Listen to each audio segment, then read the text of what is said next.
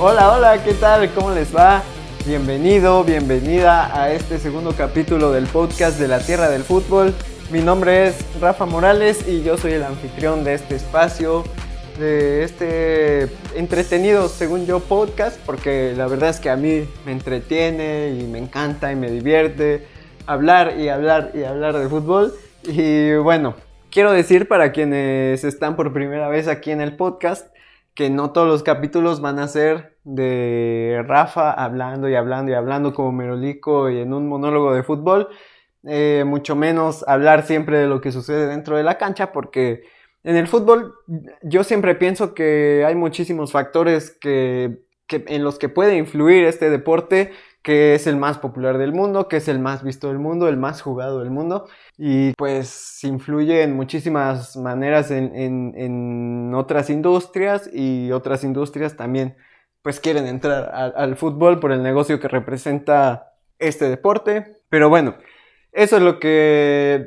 lo que más o menos es la tierra del fútbol, ¿no? Habrá también algunos reportajes especiales, habrá entrevistas, seguramente habrá cada vez más entrevistas, pero bueno, eso va a depender de cómo vaya evolucionando y de cómo se vaya posicionando este podcast. Así es que, pues si te gusta, compártelo, que más gente lo escuche.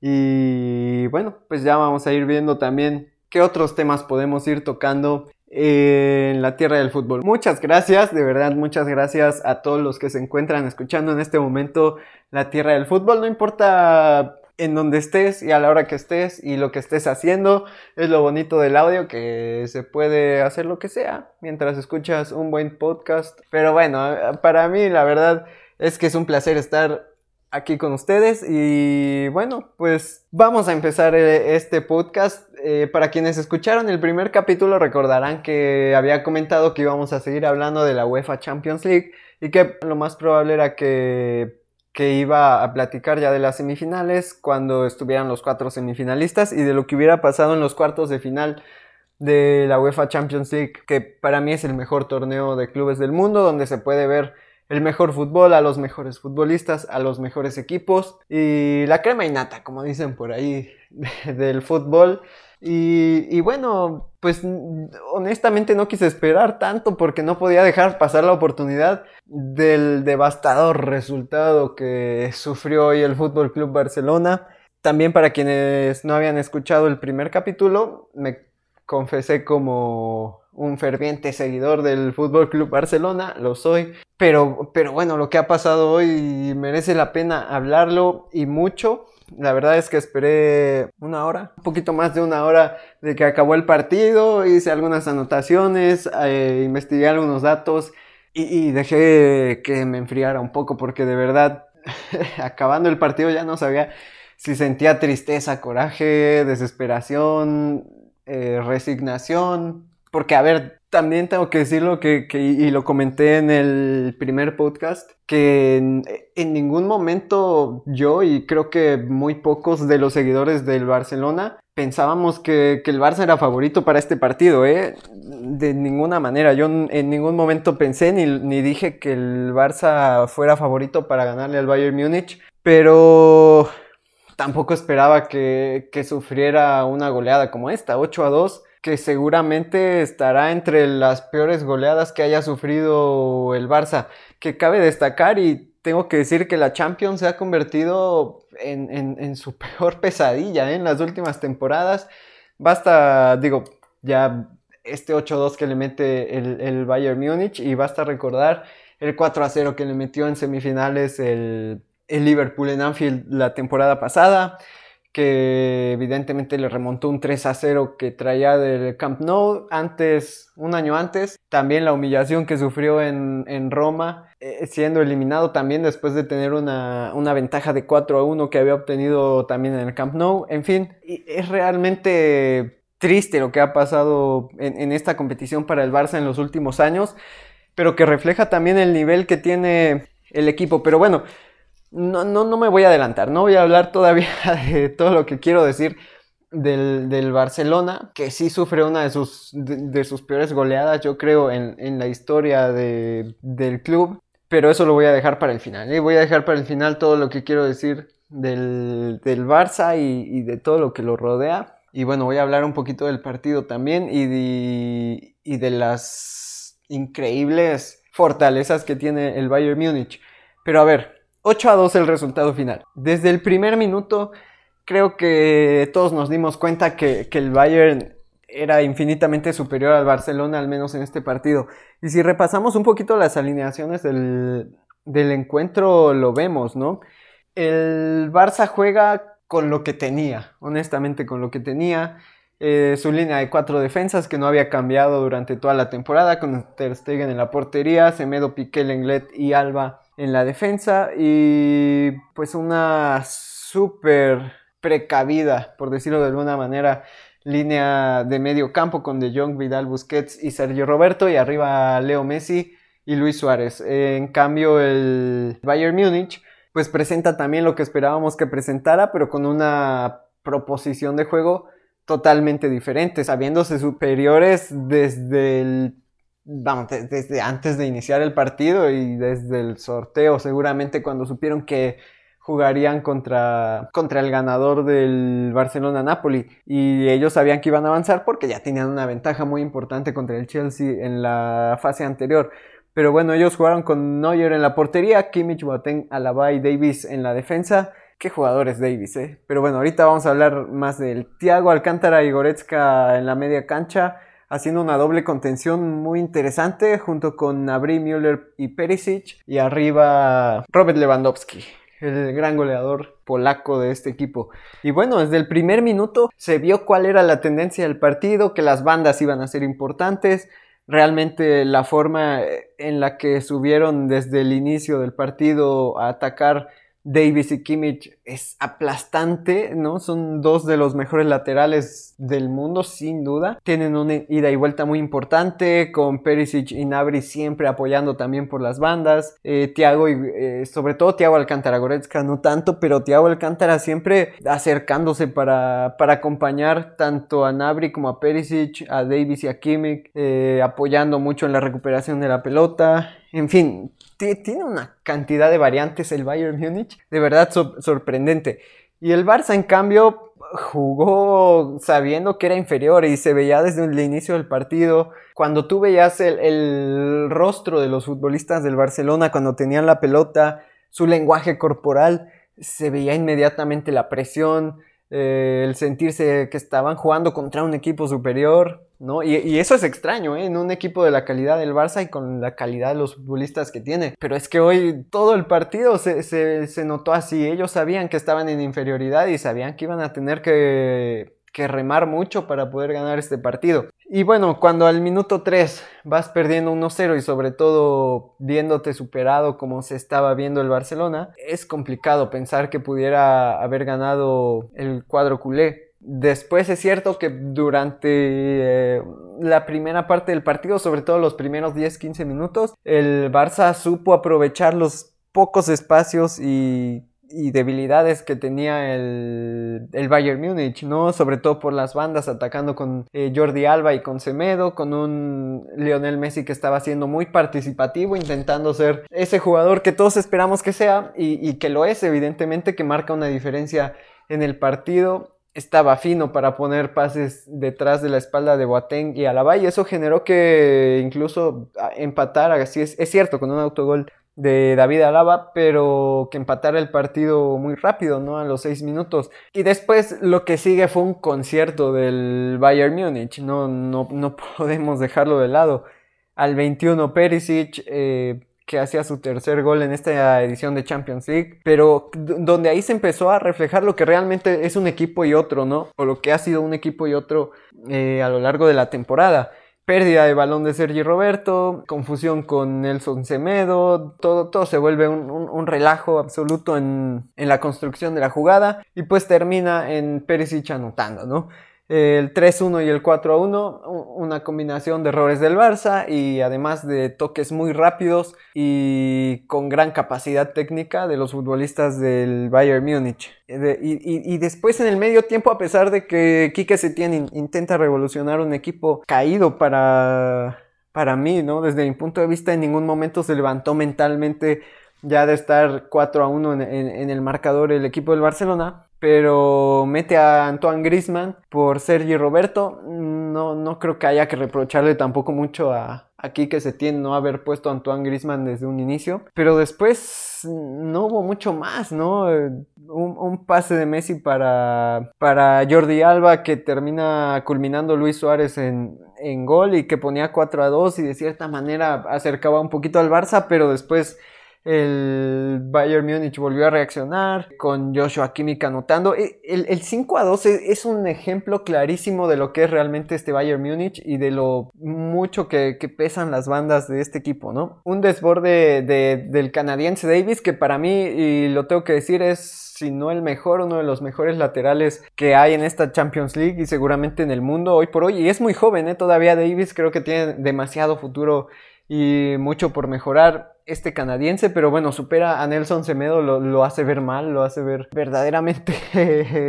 no, no, sé si le rompió la cintura, no, no creo, pero sí lo dejó de una forma espantosa a, a Nelson Semedo, que no recibe ayuda tampoco ni de los centrales, ni de los mediocampistas, ni de nadie. Eh, y bueno, Davis termina poniéndole un pase de gol a Kimmich, al otro lateral, ¿no? Al lateral por, por derecha. Entonces ahí se muestra la importancia que tenían estos dos eh, laterales para subir y para crear peligro, la capacidad que tienen para jugar y la cantidad de variantes que tiene el Bayern Múnich, ¿no?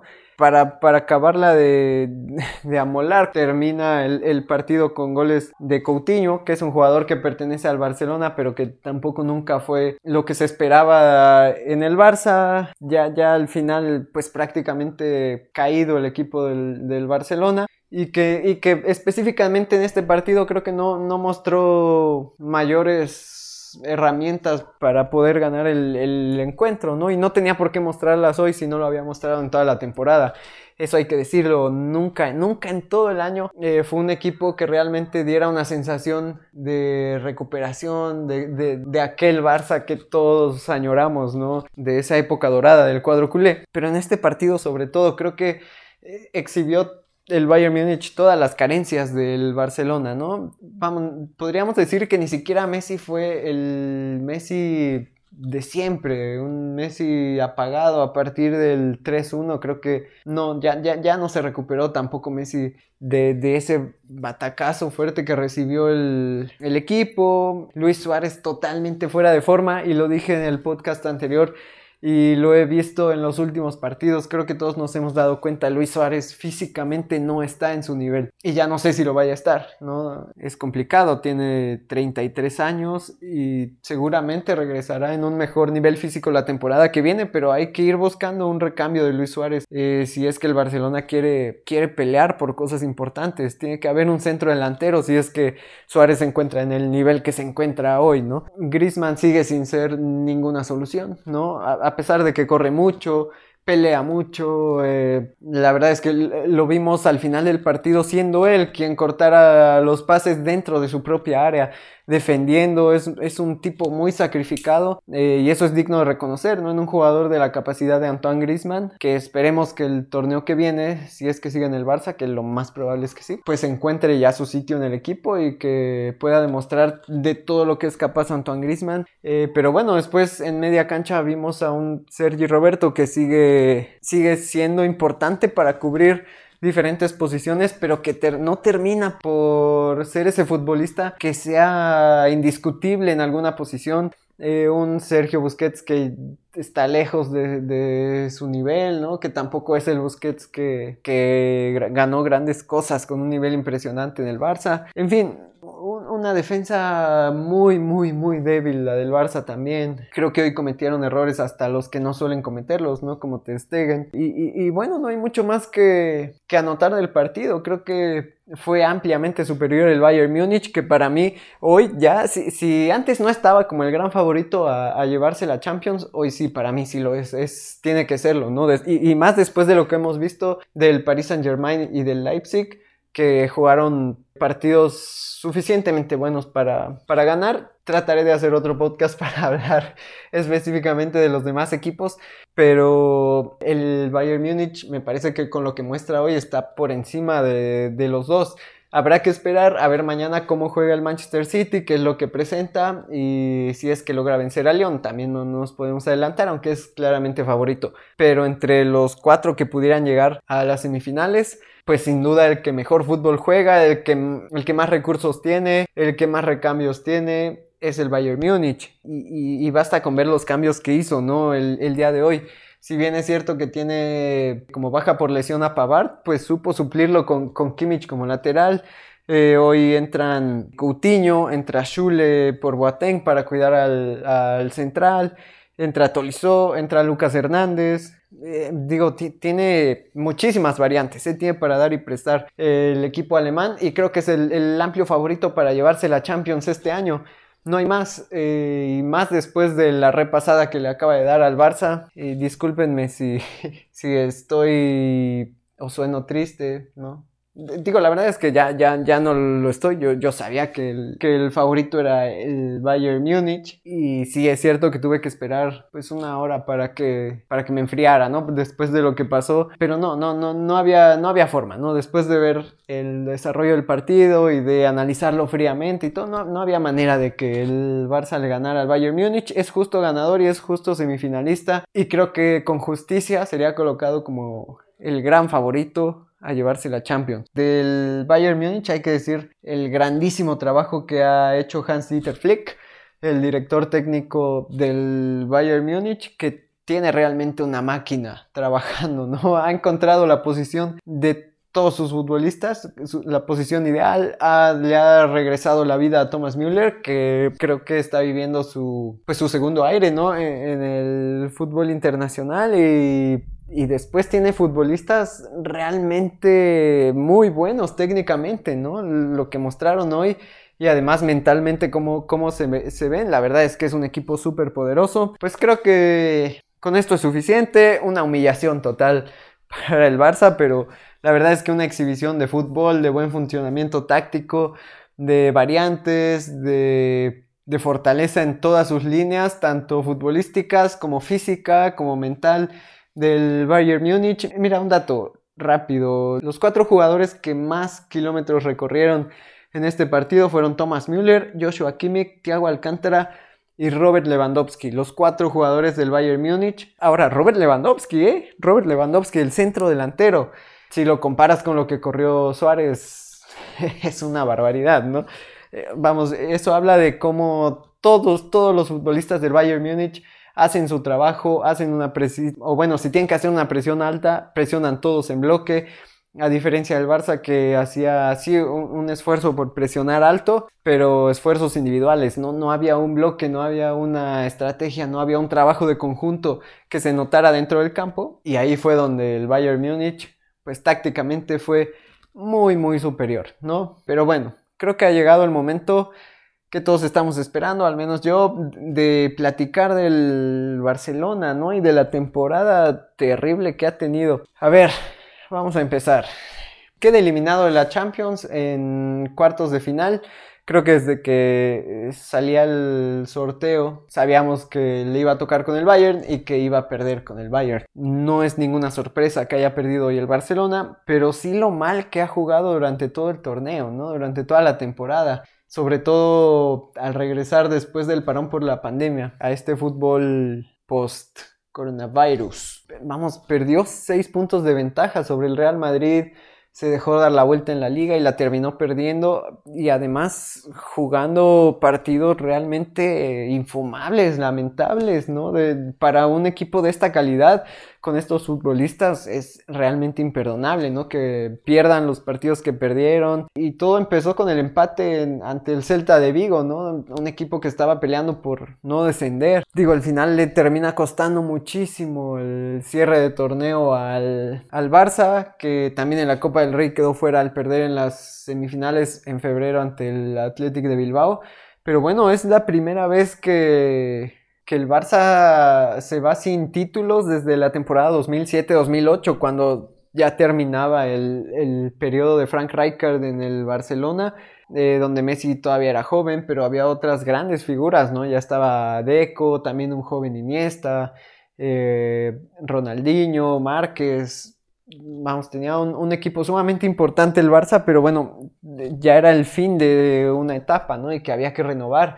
Y creo que eso está pasando ahora mismo. Es, eh, tuvieron que pasar 12 años para que el Barça se fuera sin un solo título, de nada, en el año. Y bueno, eso habla de que tiene que haber una renovación, ¿no? No solo en la dirección técnica, creo que también en, en el plantel de futbolistas. Y a ver, no, no quiero que esto se malentienda, no, no creo que sería justo culpar a ninguno, a ninguno de los futbolistas del Barça en particular, mucho menos a Leo Messi. Messi creo que es el alma de este equipo, es el que todavía tira para que, para que esta maquinaria siga trabajando de alguna manera, ¿no? Vamos, lo que es hoy el Barcelona es gracias a Leo Messi, eh, pero creo que tiene que ser ayudado por, por un plantel mucho más competitivo y mucho más amplio. Y, lo comentaba ya hace un momento, ¿no? Hay que buscarle un recambio a Luis Suárez. Luis Suárez creo que tiene que seguir en el equipo porque sigue siendo uno de los mejores delanteros del mundo. Pero cuando no andas Suárez, ¿a quién pones de centro delantero? No, no tienes demasiadas opciones. Eso hay que decirlo. Hoy, hoy están subiendo chicos de la cantera como Ansu Fati o como Ricky Puch, pero no puedes esperar a que ellos te resuelvan los partidos, ¿no? Y sobre todo partidos de este calibre, en el que te enfrentas a rivales de, una calidad impresionante, ¿no? Eh, la mayoría del plantel rebasa ya los 30 años, eso hay que decirlo, y entonces hay que darle frescura a este equipo. Cuando llegamos a este punto, pues evidentemente hay que hablar de la pésima política de fichajes de la directiva del Barcelona, ¿no? Que ha vendido a muchos futbolistas, vendido, prestado, bueno, se ha deshecho de muchos futbolistas, algunos de ellos de la cantera, con tal de contratar a dos o tres figuras que para colmo de males no han sido lo que se esperaba en el Barcelona, no, no han terminado de, de cuajar dentro del plantel, ¿no? Ahí está Coutinho, ahí está Griezmann, ahí están fichajes que desde mi punto de vista incomprensibles como el de eh, Boateng, ¿no? Que pasó sin pena ni gloria, no recuerdo si jugó algún partido, pero vamos, un futbolista que ya venía a la baja desde años antes. Mm, vamos, la, política de fichajes del Barça ha sido desastrosa desde hace, desde hace años y si bien es cierto que la directiva no pierde los partidos, porque los partidos los pierden los futbolistas, eh, pero sí tiene que ver con que haya una plantilla muy corta, ¿no? Decíamos, hablábamos hace un momento de los cambios que pudo hacer el Bayern Múnich en este partido y de cómo se mantiene un nivel competitivo así salga uno entre otro.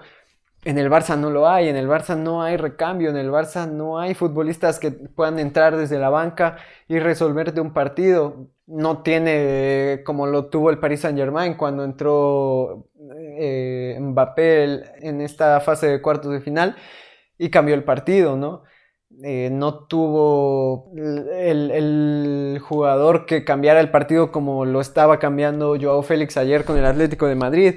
En fin, no, no, no lo tiene, ¿no? Y, lamentablemente hoy entra Grisman con esa intención, pero no, no, Grisman no iba a hacer eso, no iba a hacer esa respuesta hoy cuando no lo ha sido durante toda la temporada. Creo que tiene que mejorar mucho en ese aspecto el Barcelona.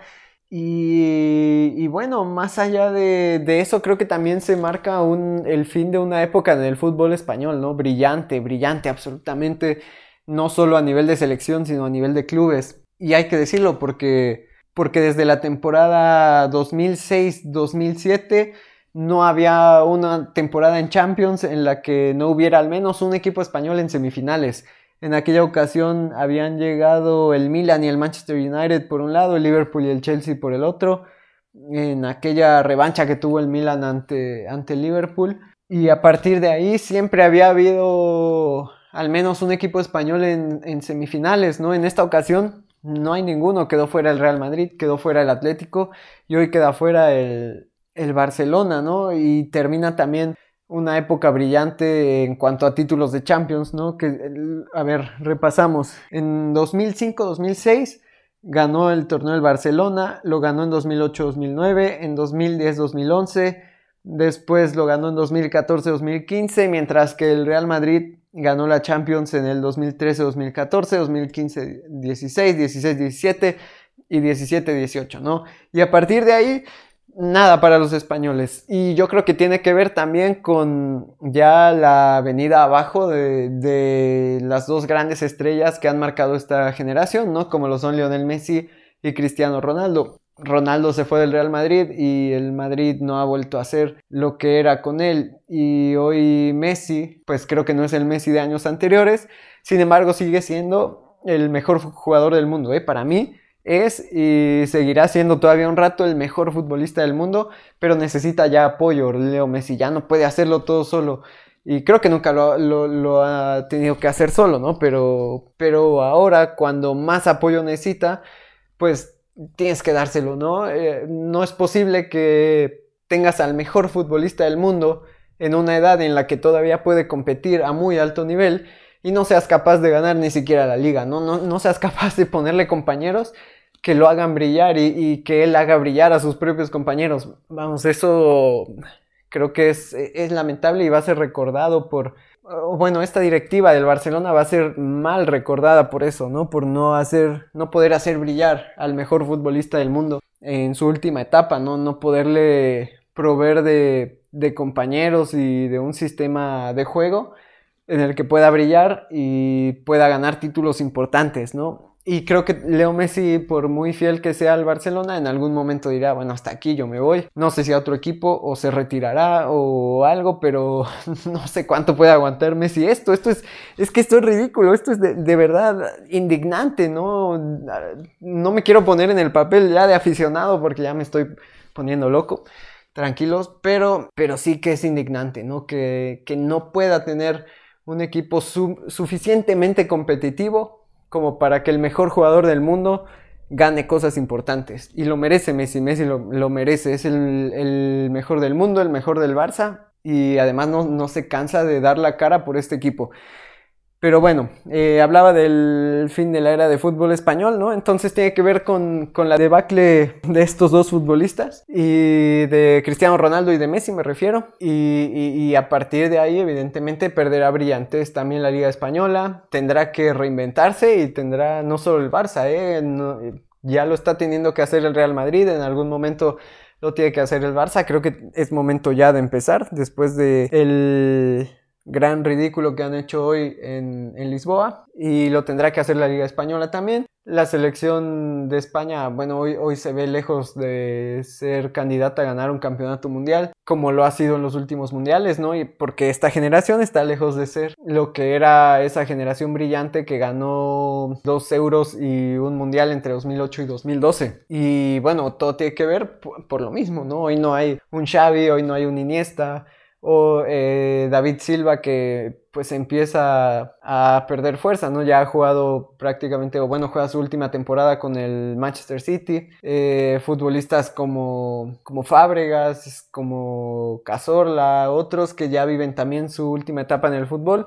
y que le han dado brillantes a, precisamente a, la selección y a cada club en el que han participado, ¿no? Pero bueno, eh, no me quiero desviar demasiado del tema. Entonces el Barça tiene que, que reinventarse, sí o sí. Creo que tiene que apostar por su cantera que ha sido el, sello de este equipo en las grandes victorias, ¿no? Hoy es difícil ver que... Y, va a ser complicado, vamos, tampoco se le puede exigir que siempre salga un Xavi o un Iniesta de la cantera, ¿no? Es prácticamente imposible mantener esa calidad. Vamos, esos futbolistas son, no sé, one in a million, ¿no? Como dirían por ahí. Entonces es, es muy complicado, pero sí que tiene que apostar por la cantera y tiene que que hacer algo porque este año no pudo subir el Barça B a segunda división y en la división en la que se encuentra es complicado eh, darle eh, ese empujón a los futbolistas para que de ahí salten de inmediato al primer equipo. Yo quedé sumamente decepcionado, no sé si decepcionado o un poco confundido, ¿no? Cuando se iba a jugar la final para el ascenso a la segunda división hace un par de semanas y no dejaron jugar en ese equipo a Ansu Fati y a, Ricky Puig. Digo que, que no iban a ser evidentemente titulares en la Champions.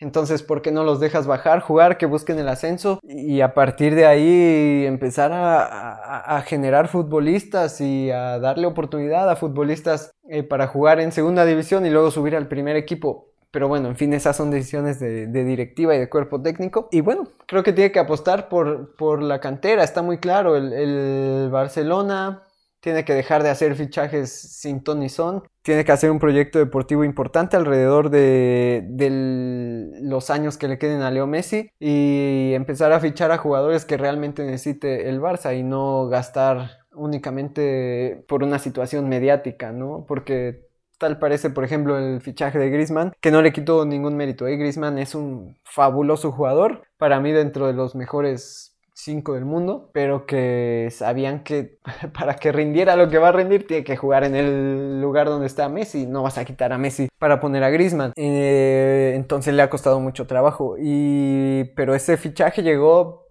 en respuesta a que no pudieron fichar a Neymar. Y Neymar creo que tampoco, tampoco creo que sea la gran respuesta a lo que necesita el Barcelona. Pero bueno, en fin, no me quiero extender mucho más. Ya no me quiero enojar más. Así que bueno, hasta aquí lo vamos a dejar.